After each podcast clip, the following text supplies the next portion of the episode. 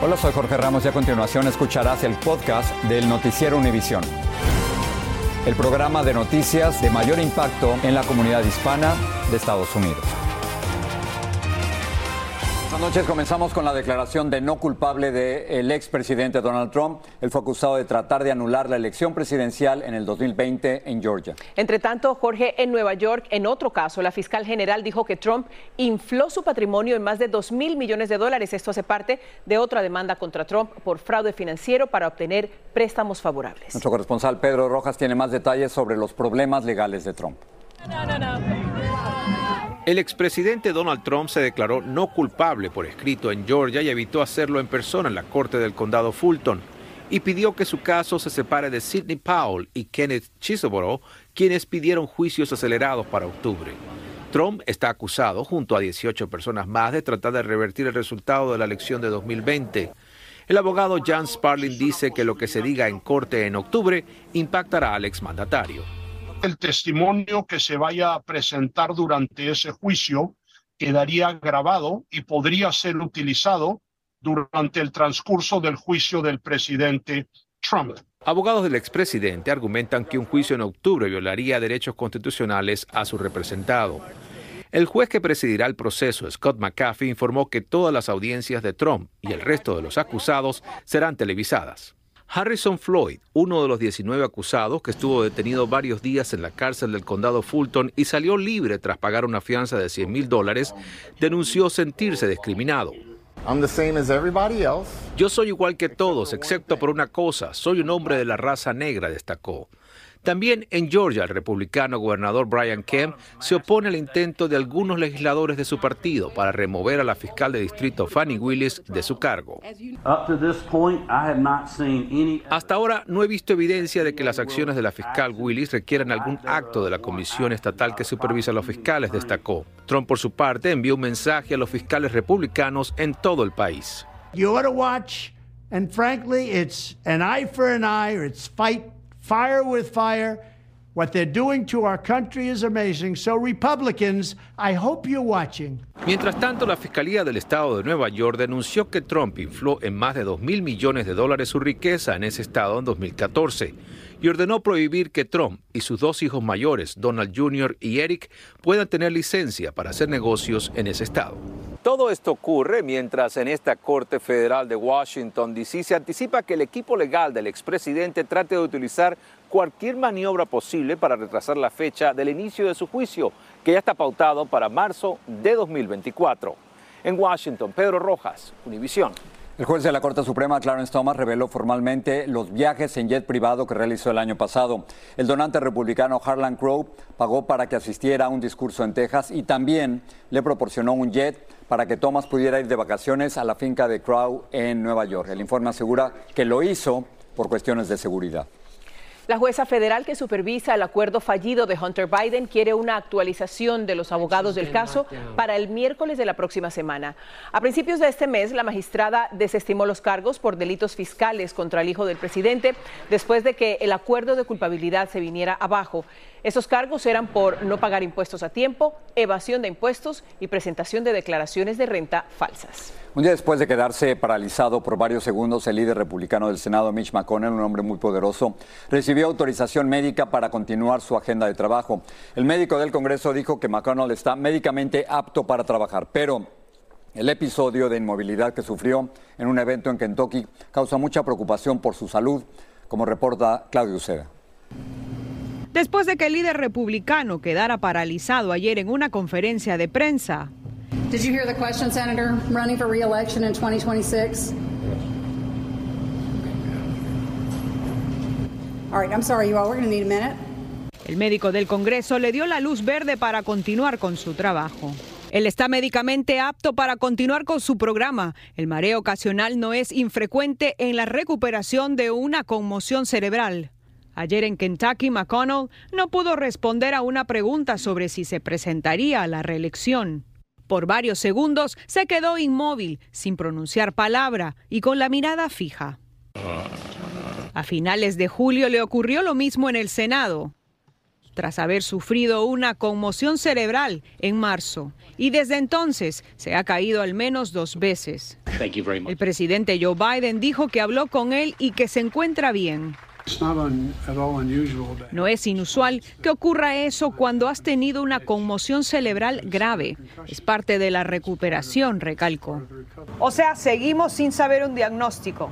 Claro que sí, absolutamente, pero esta carta no nos explica exactamente qué fue lo que le pasó. La caída que tuvo el senador eh, le afectó o, o le causó este evento, posiblemente Ambos incidentes han generado dudas sobre la capacidad de McConnell para seguir ejerciendo en el Senado.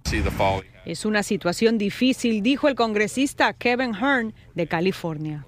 McConnell, de 81 años, es el líder del Partido Republicano en el Senado con más años de servicio en la historia. Su actual mandato está programado para finales del 2024. En Washington, Claudio Seda, Univision. El alcalde de Uvalde, Texas, le pidió la renuncia a la fiscal estatal Cristina Michelle, argumentando que han pasado 15 meses desde la matanza en la escuela Rob y que aún se desconocen los resultados de una investigación. Según el alcalde, la fiscal estaría bloqueando esa investigación. Mitchell ha dicho que planea presentar su investigación a un gran jurado antes del fin de este año. Tras el paso de Idalia, primero como huracán y luego como tormenta tropical, los estados más afectados de Florida, Georgia y las Carolinas han comenzado labores de recuperación y de limpieza. Vilma Tarazona visitó una comunidad hispana en Cedar Key, en la Florida, que fue duramente golpeada por el ciclón. Idalia impactó las Carolinas y Georgia después de azotar la Florida. Este video captó el dramático momento en que un carro salió volando literalmente por la embestida de un tornado generado por Idalia en Georgia. La peor parte de Italia la sufrió Florida. Recorrimos la pequeña población de Sidaquí, que quedó destruida. Laura Duncan es puertorriqueña. Regresó con dolor a ver lo poco que le quedó de su restaurante. Cuéntame qué pasó. Bueno, el agua subió tan, tan alto, casi siete pies, y llegó entrando con fuerza. Nosotros abrimos las puertas para dejar que el agua entrara por completamente eh, de los dos lados, pero ya usted ve como el, resultado fue fatal. Jorge Latarancuent no puede creer que su pequeño hotel quedó reducido a escombros. Bueno, fue algo que hasta hoy todavía no tengo palabras, no, sé cómo explicarlo, es estresante, deprimente, no tengo palabras para lo que ha pasado aquí. La mexicana Lorena Torres era la encargada de la limpieza Así sostenía a sus cuatro hijos.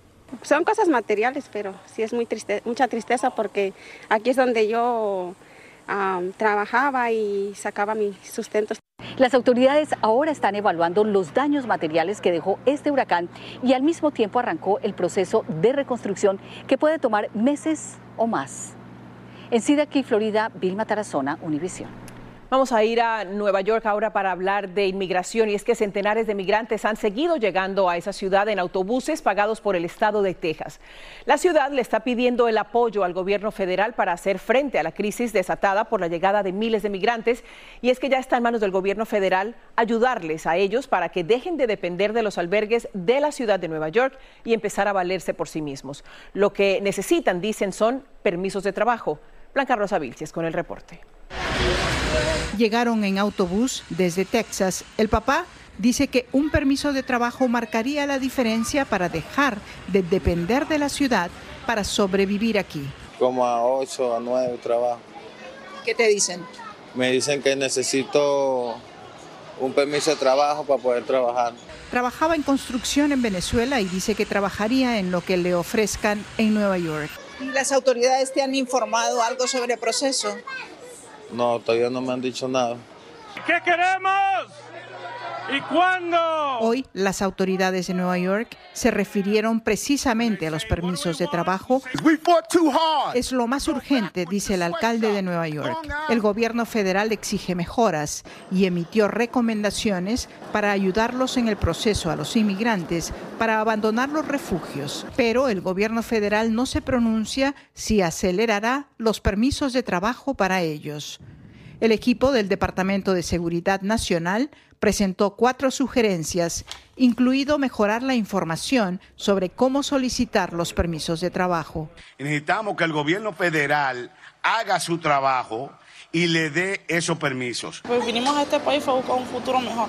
Algo que todos los migrantes dicen necesitar. Primero viene lo del juicio y ahí es donde ellos nos pueden ayudar porque mientras no veamos lo del juez, no podemos tener la, residencia y lo, de, lo del permiso de trabajo para que las personas puedan trabajar normalmente con su, con su permiso. Una encuesta reciente realizada en la ciudad reveló que el 82% de los neoyorquinos piensa que el problema es muy serio y cerca del 68% cree que hay que detener el arribo masivo. Una situación que se pone cada vez más crítica. En Nueva York, Blanca Rosa Vilches, Univisión. Gracias por seguir con nosotros en el podcast del Noticiero Univisión. Según un nuevo informe de los Centros para el Control y Prevención de las Enfermedades, hay un aumento de muertes por sobredosis de pastillas falsificadas entre los adultos más jóvenes. El informe señala que se detectó fentanilo fabricado ilegalmente en casi todas las muertes. Hablando de este tema, ha generado polémica la recomendación del Departamento de Salud y Servicios Humanos a la DEA para incluir la marihuana en un grupo de drogas diferente al que se encuentra ahora junto a la heroína y el LSD. Para algunos líderes del Senado, este es un primer paso hacia la flexibilización de las restricciones federales sobre esta droga, pero para muchos padres y familias, este es un motivo de preocupación. Luis Mejid nos amplía. Hace unos años fumar marihuana lo podía llevar a la cárcel. Luego su uso médico empezó a permitirse y cubre hoy 38 estados. En 30 ya es totalmente legal. Ahora el Departamento Federal de Salud está recomendando que se relajen las restricciones a la marihuana y que deje de ser clasificada junto con drogas peligrosas. La Casa Blanca dice que el presidente le pidió al secretario de Salud que investigue si la marihuana debe ser reclasificada. Aquí en California el uso y la venta de marihuana es legal y aunque a nivel federal todavía no lo es, muchos creen que nos estamos acercando rápidamente a una legalización nacional y no todos lo están celebrando. No me gusta lo que está planeando hacer el gobierno. Como madre Verónica Vázquez no cree que sea el momento de bajar la guardia. Ah, no, no estoy de acuerdo que se haga más liberal de lo que ya está. Quienes trabajan en programas para tratar el abuso de alcohol y drogas están de acuerdo y creen que relajar las restricciones a la marihuana es un error. Yo pienso que está mandando el mensaje incorrecto. Sí es peligrosa. No lo, no lo, no tenemos un poco que más educarnos en ese aspecto, educar a nuestra juventud, nosotros empezando por nosotros mismos.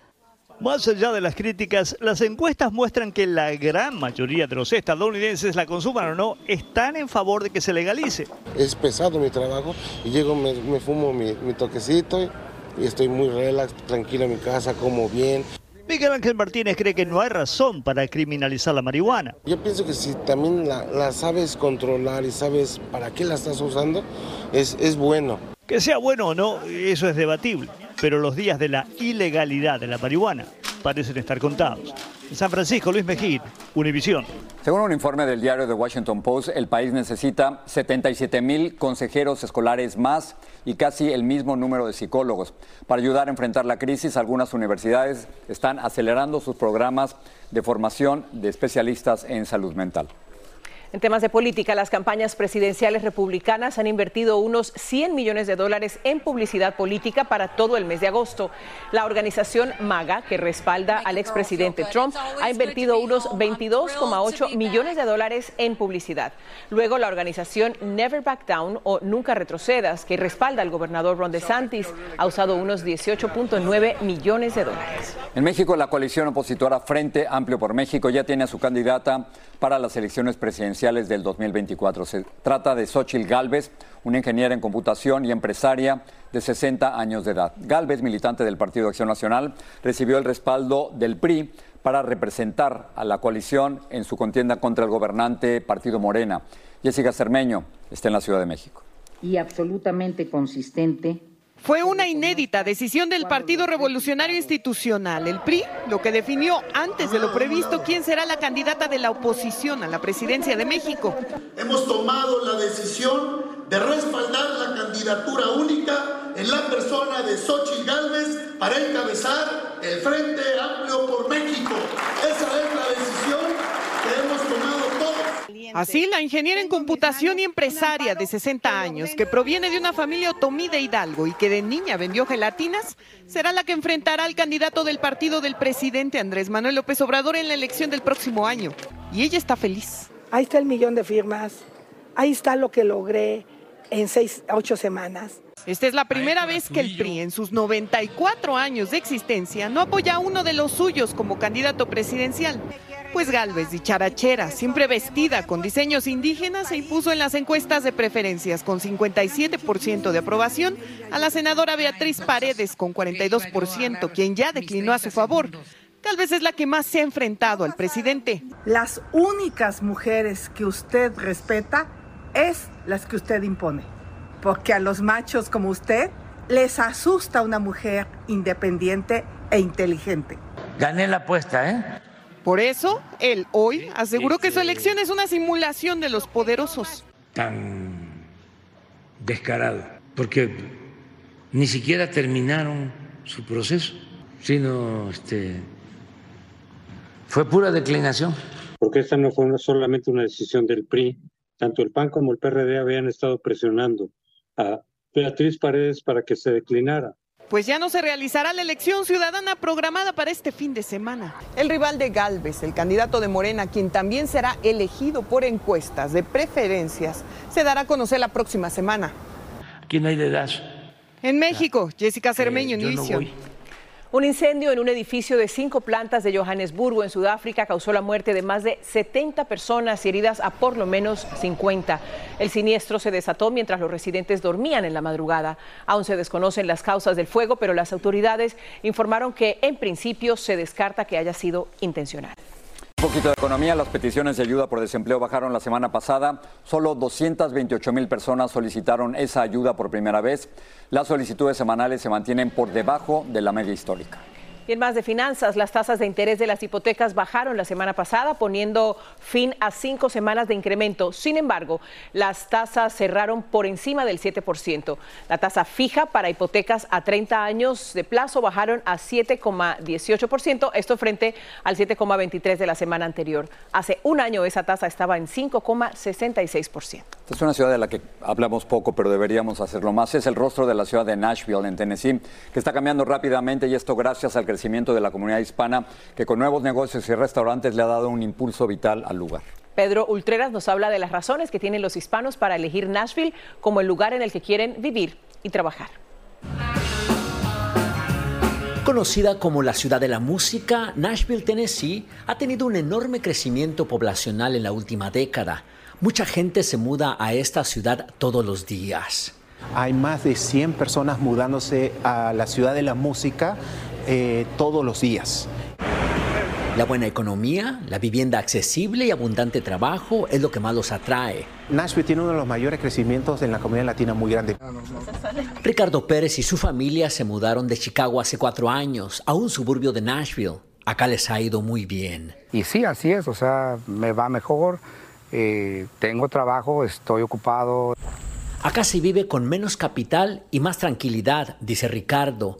En Chicago no rendía el dinero y el tráfico y los largos inviernos lo tenían enfermo, señala su esposa. Se empezó a enfermar, le entraron ataques de pánico. Y el crecimiento de la comunidad latina en Nashville es palpable prácticamente en todas partes. La llegada de tantos migrantes poco a poco le va cambiando la cara a esta ciudad. Y de haber pocos hispanos hace una década, ahora están por todos lados. Hay incluso centros comerciales latinos como Plaza Mariachi, con decenas de negocios. Todas las comunidades hispanas, los colombianos, los nicaragüenses, los mexicanos, todos se encuentran aquí en este lugar. Como que estás en tu país. José Aguilar, de origen guatemalteco, es dueño de Waffle Taco, un restaurante en Nashville. Ha ido creciendo todo aquí, todo va de la mano, todo, desde restaurantes, hospitales, la construcción. Él empezó hace 20 años con uno y ya tiene tres y emplea a más de 65 personas. Nashville va creciendo a pasos agigantados.